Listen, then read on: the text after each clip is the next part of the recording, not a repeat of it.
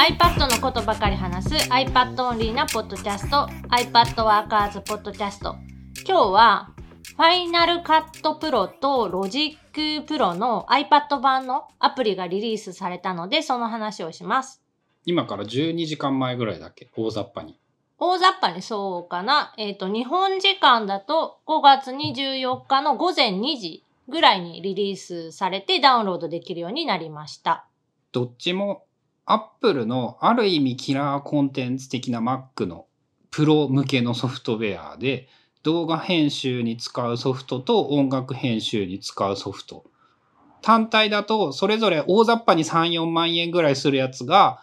月700円もしくは年3000円で iPad で使えるようになる。そう。まあ、イメージとしては、iMovie の上位版が Final Cut Pro で、GarageBand の上位版が Logic Pro っていう感じ。でそれぞれ動画編集と、まあ、音楽編集というか作成ができるアプリ。で、今までは Mac 版にしかなくって、Mac でしか、まあ、動かないソフトだったのが、for iPad っていうことで、iPad 用え Logic Pro、iPad 用 Final Cut Pro っていう、まあ、アプリが、えっ、と、ダウンロードできるようになって、iPad で使えるようになった。M1 iPad のキラーコンテンツがついにやってきたっていう感じだよね。そう、今回、その Final Cut Pro に関しては、M1 チップのあ入っている iPad でしかまあ使えないよっていう形で、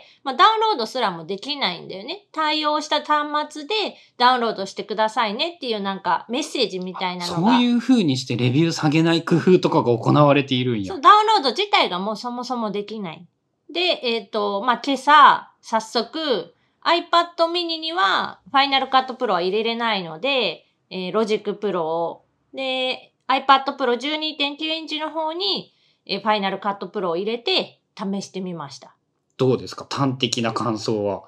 えっとね、やっぱ Apple Pencil とかタッチ操作ですごい操作しやすい工夫っていうのはすっごいされてて、例えばあの Final Cut Pro の場合、売りの一つが Apple Pencil で直接その動画の中に文字とかイラストとかが書き込める機能っていうのがあって、それを実際使ってみると、あの写真にマークアップするボタンみたいなのがある鉛筆マークの。マママークアップってこと？まあまあマークアップ。使えるツールっていうのも、マークアップのあのペンシルキットのツールで、そのまま、えー動画の上っていうか、あの、そのタイムライン上に絵が描ける、文字が描ける。で、動く落書きができる。そうで、どういう仕組みなのかなって、あの、プロモーション動画見てた時はいまいちよく分かってなかったんだけど、実際使ってみると、えっと、キーノートでも、Apple Pencil 使って書いた文字とか絵が、その書いた順番、筆順に描画されていく、描画っていうアニメーションスタイルがあるんだけど、それと同じような形で、ペンで書いた順番にそのアニメートされていく、描画されていく、えっ、と、アイテムっていうの？その、あれ確か字幕扱いになるよね。ファイナルカットの仕組みで言うと映像、ファイナルカットって大雑把に映像を重ねてそこに字幕を重ねてみたいなイメージなんだけど、なんかその字幕みたいな扱いをしていた気がする。なんかそういう感じで動画の、まあ、素材の上に、えー透明のレイヤーが乗って、そこになんかペンで書いたものが乗っかってるようなイメージで、載せる場所も動かせるし、あと、描画の速度っていうの？こうか書いて書き終わるまでの時間を長くしたり短くすることによって、すぐに線が出てきたりとか、ゆっくり線が描画されていくみたいなのも設定はできた。基本的には描いている様子が見えるっていう感じなんかな？あのなんかさ、描いた絵を動かすとかさ、こう、犬が走ってるコマ送り漫画みたいなやつをやるとかさ、そういうものではないってことなのかな？そう、ちょっと違う、まあ、できなくはないんだけど、それをするためには、えっ、と、その、マークアップで、めっちゃたくさん書いたものを、パラパラ漫画のように切り替えていく必要が。あるので、結構難しいんじゃないかな。まあ、それよりかは、書いた順番に、その出したい順番に、えっ、と、書いて、で、消して書いて消して書いて消してっていうのを繰り返していけば、えっ、と、できるとは思う。なので、あれかな、直感的に本当にマークアップをするような感じで動画にマークアップができる。そう。そういうイメージ。で、本当にあの、ボタンのアイコンがマークアップのあのボタンでポチって押したら、画面が全画面に切り替わって、その時表示されてた動画の、まあ、サムネイルみたいなところに直接こう書き込める。そうだね。よく考えたらさ、例えば動画とかでさ、えっ、と、なんて言うんだろう。街を例えば歩いていて、このお店に今から行きますみたいなやつでさ、ここみたいなのをさ、動画で説明するのってさ、動画編集ソフトで普通にやるのって結構むずいよね。まあ、オブジェクトを配置して、それを、えっ、と、こっちから動かしてきて出すとか、自分がもう前にやってたのは、キーノートのその描画アニメーションっていうのを使って、キーノート上に、まあ、その動画のサムネイル画像をポンと貼って、それの上に描画ツールで矢印書いて、これが何々ですみたいな説明を手書きで書いて、で、それを書いた順番にアニメーションさせるっていう設定にして、で、一回その書き出す。動画ファイルとして書き出して、特性。で、それをルマフュージョンに読み込んで、もうその動画の上に、キーノートで作った手書きアニメーションを重ねて、手書き風の、その、文字を入れる、出すっていうのをやってた。それが、えー Final Cut Pro を使うと、 Final Cut Pro の中だけでめっちゃ簡単にできるようになった。まあ多分さ、あの落書き機能みたいなのは、なんか iPhone アプリでこう、若い人々が使いそうなやつでいっぱい機能としてはありそうなんだけれども、それがまあできるっていうのと、確かにその写真に手書きでノーテーションを入れることと、同じ感覚で動画にもノーテーションを入れてしまえばいいじゃんっていうのは、なんかあの、新しい感覚なのかもしれんよね。ライトな感じなのか、テレビみたいになんか作り込んだものではなくって、もうちょっとラフな感じの動画が簡単にできるっていうか。まあ、それがすごいやりやすいアプリではある。あと、あの、ジョグダイヤルみたいななんかね、iPad 版にだけついてる、くるくる回すボタンみたいなのがついていて、で、それをこう、指でなぞったり、Apple Pencil でなぞると、1フレームずつ、こう、動かすとか、あとは、そのタイムラインの今表示してる場所を戻したり、先に送ったりみたいなことがすっごい簡単にできる仕組みになってる。あの動画編集のハードウェアとかを買うとよく出てくるあのダイヤルが iPad 上に仮想ダイヤルとして上手にインストールされた。そうソフトウェアコントローラーっていうの？ソフトウェア上で、えーその操作をすると動くっていう。まあ、あの、大きくさ、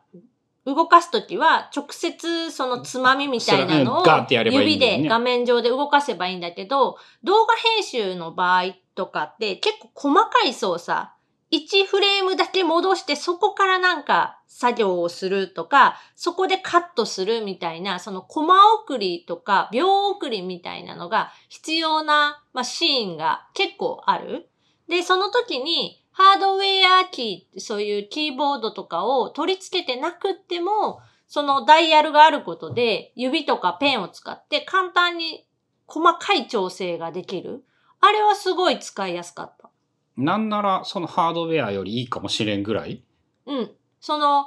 ダイヤルの表示場所っていうのも、イメージとしては、えっ、と、ピクチャーインピクチャーのウィンドウ画面を動かすような感じで、あのくっつく、ちょっとくっつくやつ。右端上、上下はなんか好きな場所に動かせて、右側か左側かどっちかにその表示場所を変えれるみたいな。だから自分が手を置く位置とあかあ、、左手でなんかやりながらの時と右手でなんかやりながらの時それぞれに合わせられるんだ。合わせられるし、まあ自分が使いやすいポジションでなんか使える。まあもちろんその分画面が隠れてしまったりするから表示非表示も切り替えられるように簡単になってるし、なんかそういう工夫はね、さすがそのアップルのお膝元っていうか純正アプリだけあって、あの、考えられているなっていう感じ。まあ、あの、そうだよね。iPad が出てさ、十何年経ってやっと出たアプリやもんな。ある意味で言うと。十何年経ってやっと自分たちの本気のやつを出してもいいなって iMovie と GarageBand で練習して、やっとできるようになったってやつやもんね。まあ、ただ、えっ、と、その、 Logic Pro も、 Final Cut Pro もどっちも、そのプロ向けっていうか、めっちゃ高度なことができる分、操作パネルとかの数がめちゃくちゃ多いんだよね。つまりボタンがめっちゃ多い。難しい。難しい。だから、えっ、と、いきなり初見の人がさ、じゃあ、自分の思ったように動画編集ができるかって言ったら、これちょっと厳しいんじゃないかなって、その、うんと、iMovie とかで手軽にできる感覚よりかは、まあ3倍か4倍ぐらいなんかちょっと複雑というか、難しい感じはする。動画で言うと、 LumaFusion の方がやっぱ分かりやすい。いや、それはない。 LumaFusion と一緒ぐらいって感じかな。なら、もうある意味動画を作るならもう一緒やね。そう。どれ、どれを手出そうが。ね LumaFusion とか、 DaVinci Resolve とか、そういった高度な編集ができるアプリを使ったことがあるとか、ちょっとなんか触ったことあるぐらいの人なら、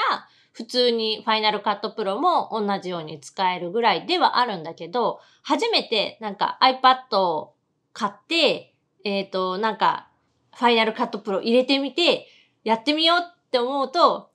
かなり ハードルが高い気はするし、まあそもそもそういう人を想定してないとも言えるかもしれないけど。まあ、想定していないだろうね、そもそもが。その、やっぱ iPad をプロ向けの道具にしていきたいから、ついにプロ向けのソフトを iPad に入れてきたっていう感じがする。M1 でもさ、見たんやけどさ、割とカクついてなかった。まあ結構カクカクはしてたね。えっ、と、もうど一個いい iPad にしないといけない？うん。あの、メモリとかも、あの、ストレージ高いやつ買えば メモリ増えるんやんな。今はそこまで差はないと。昔のやつだとそうだね。1テラとか2テラのやつを買うとメモリが大きいとかっていうのはあったので、なんかね、今、その、実際に使ったのが、えっ、と、2021年、だから M1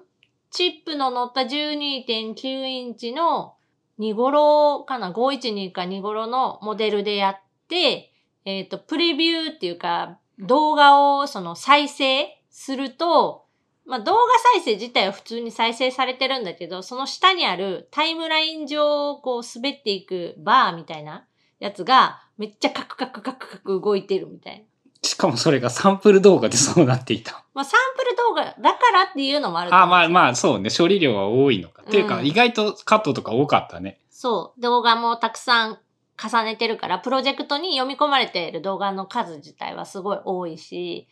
えっ、と、まあ、す一応その操作自体は問題なくできたけど、やっぱそのプレビューするときってかなり多分パワーいるから、そ、そそこでちょっとカクついてたはあったね。まあ、ある意味、あの、新しい iPad を買い替える動機にもなるわけやね。ファイナルカットとかが、の存在が。まあ、その M1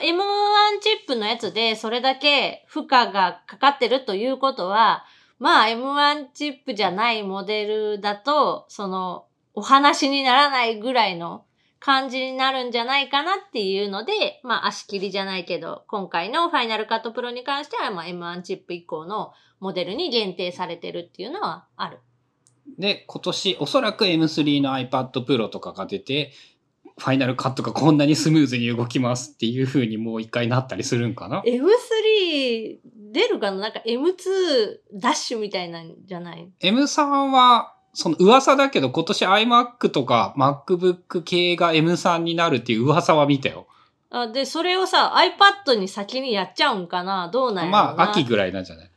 まあ、そのあたりも、今度、えっ、と、6月頭に WWDC2023 が開催されるので、なんかしらは発表あるんじゃないって思ってて、まあ、今回さ、その Logic Pro と Final Cut Pro の発表が、なんか突然5月24日からみたいな感じで、その WWDC を待たずしてリリースされたから、なんかまあそれ関連でなんかあるんかなってちょっと期待。まあ、デベロッパー向けのやつではもう最近やっぱやらんのでしょその、そういうデベロッパーが喜びそうな話じゃないじゃん今回の話も。まあね別に、ユーザー向け？クリエイターが喜ぶ話で。あとさ、 Logic Pro はそういえば。 Logic Pro も触ったんだけど、えっとね、ライブループを作ろうとして、めっちゃ難しくてちょっと挫折してしまった。まあ、そもそもあれだよね、 GarageBand が俺たちわからんっていうレベルやから、 Logic Pro にしてもわからんっていう話だよね。そう、 GarageBand の上位版だから、 GarageBand からさらに高度な、その、ことができる。で今までだったらライブループをこう選んで、えっ、と、演奏するみたいなところが、ライブループ自体をその作る。それはどっちにもある。えっ、と、作るその編集画面っていうのが、なんか、 Logic Pro の方が高度。なんか、えっと、 Logic Pro と GarageBand の違いみたいなやつは、えっと、読んで知った知識なんだけど、えっと、マスタリングみたいなビューがあるっていう、あの、フェーダーがいっぱい並んでて音量を調整できるような、そういうビューがあるっていうのと、えっと、エフェクト系を複数同時にウィンドウで開いて操作ができるっていうようなこととか、あと細かなそういう調整みたいなやつが一気にできる機能みたいなのが多いとか、えっと、音の種類が多いからより好みなやつを選びやすい。まあ、あとはなんかあの新機能で書かれている Apple Pencil 最適化みたいなやつは今回のやつでついてくるんかなっていう印象なんだけど、まあ、700円毎月払うかどうかね。まあ、どういうことがしたいかによって、 GarageBand で十分っていう人もいるし、いやいや、 Logic Pro が必要っていう人もいるから、まあその辺の、なんか、切り分けっていうか、どういうことならどっちでできて、どういうことならこっちみたいなのは、もうちょっとなんか使ってみて、えっ、と、iPad Workers とかでも、その、紹介できたらいいのかなって思ってます。まあ、春菜と今日さっき話してて発見だったのが、えっ、と、月700円もしくは年間7000円で、まあ、高えなって思ってたんだけど、Mac で単品で買うと、えっ、と、およそ3万円とおよそ4万円なんだよね。確かそれぞれのソフト。 Logic Pro が3万で、 Final Cut Pro が4万5千円かな？で、えっ、と、年7000円で4万円かかるには、6年近く使ってやっと4万円。もし仮に5年か6年使えたならもう4万円なんて十分元が取れるだろうって思うことを考えると、なんか、1、2ヶ月ぐらい試してみてもいいのかなっていう気がした。700円払って。そう。だから今回その iPad 版に関しては、買い切りっていう形ではなく、サブスクリプションタイプで月700円その払い続けないと、その編集画面に入れないというか、あのデータ自体は残ってるんだけど、編集、そのアプリで編集しようと思うと700円払ってないといけないって形になるんだけど、よくよく考えると、それってその必要な時だけ契約してやるっていうことができるので、その4万円払って、なんか、やらんかった。やらんかったらもったいないけど、700円、例えば2ヶ月だけ払って1400円で、えっ、と、その期間やって、で、またやめて、えっ、と、またやりたくなったら払うみたいな使い方をする人には、多分サブスクの方が向いてるなっていうのは思って、うん、あの、感覚的にすごく高い気はするけど、まあ5年使える人ならむしろもう700円払おうが払うまいが一緒だしって考えたら、あの、少なくとも Logic Pro とかなんか1、2ヶ月使ってみようかなってちょっと思った。その5年のうちにさ、絶対もっといいアプリ出てきたり、アップデートするやろうって考えたら。 Logic Pro もうな、何年だっけ？なんかわからんけど、もう、もう5年どころじゃないよ。続いてる年月。しかも買ってたら使えてるからさ。それで言うと、とそっちの方が当然安いのは安いんだよね。ただそういうことを始めると、絶対その後音源とか買い始めるので、iPad のさ、そのシンセ系のアプリとかって余裕で1個1000円2000円するからさ、あの、